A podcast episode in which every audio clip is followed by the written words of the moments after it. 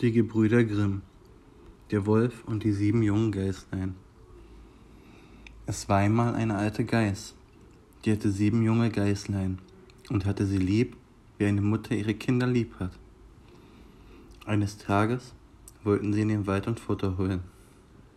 Da rief sie alle sieben herbei und sprach, Liebe Kinder, ich will hinaus in den Wald. Seid auf eure Hut vor dem Wolf. Wenn er hereinkommt, so frisst ihr euch alle mit Haut und Haar.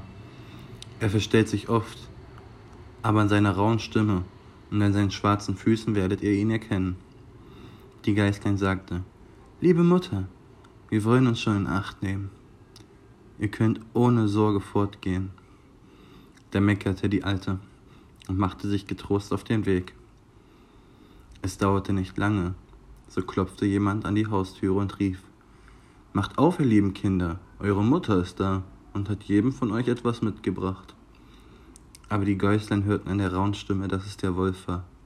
Wir machen nicht auf, riefen sie. Du bist nicht unsere Mutter.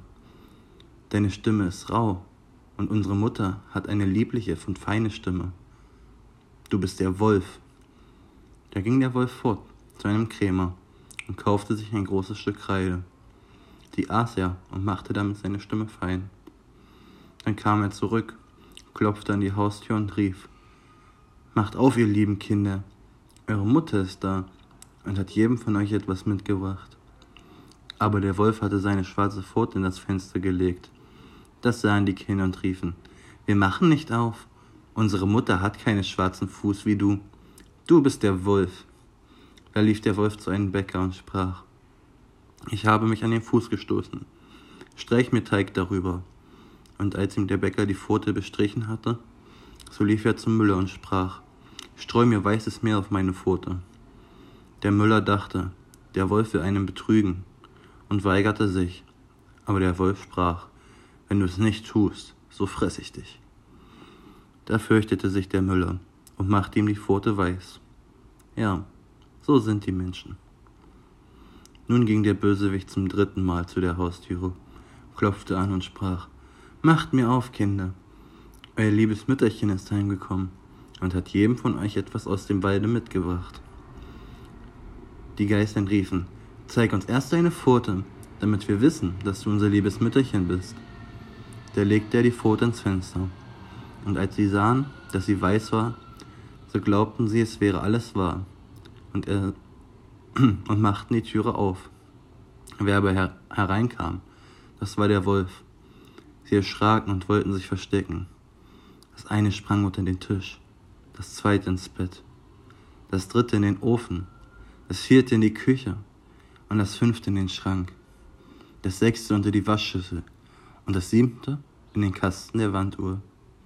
Aber der Wolf fand sie alle und machte nicht langes Federlesen. Eines nach dem anderen schluckte er in seinen Rachen.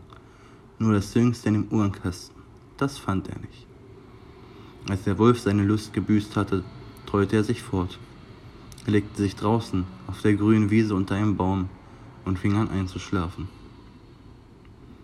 Nicht lang danach kam die alte Geiß aus dem Weide wieder heim. Ach, was musste sie da erblicken? Die Haustüre stand sperrweit auf, Tisch, Stühle und Bänke waren umgeworfen, die Waschschüssel lag in Scherben, Decke und Kissen waren aus dem Bett gezogen Sie suchte ihre Kinder, aber nirgends waren sie zu finden. Sie rief sie nacheinander beim Namen, aber niemand antwortete. Endlich, als sie an das siebte Jüngste kam, da rief eine feine Stimme. Liebe Mutter, ich stecke im Uhrenkasten. Sie holte es heraus, und es erzählte ihr, dass der Wolf gekommen wäre und die anderen alle gefressen hätte. Da könnt ihr denken, wie sie über ihre armen Kinder geweint hat. Endlich gingen sie in den Jammer hinaus, und das jüngste Geißlein lief mit. Und als sie auf die Wiese kam, so lag der Wolf an dem Baum und schnarchte, dass die Äste erzitterten. Sie betrachteten ihn von allen Seiten und sah, dass in seinem aufgefüllten Bauch sich etwas regte und zappelte. Ach Gott, dachte sie, sollten meine armen Kinder, die er zum Armbrot hinuntergewürgt hatte, noch am Leben sein? Er musste das Geißlein nach Hause laufen und Schere, Nadel und Zwirn holen. Dann schnitt sie dem Ungetüm den Wanst auf.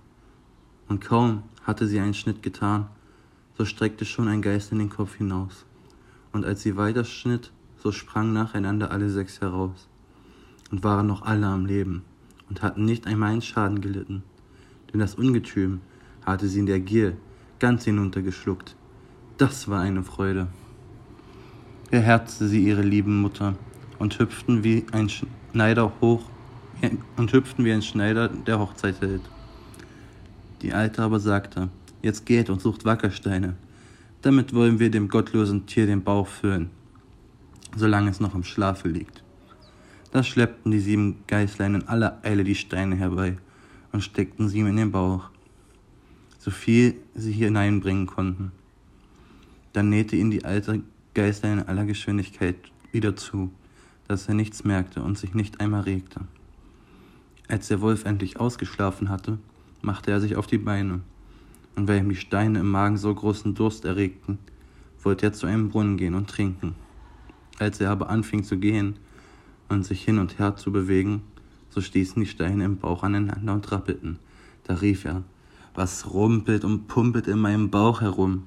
Ich meinte, es wären sechs Geißlein, so sind's lauter Wackersteine.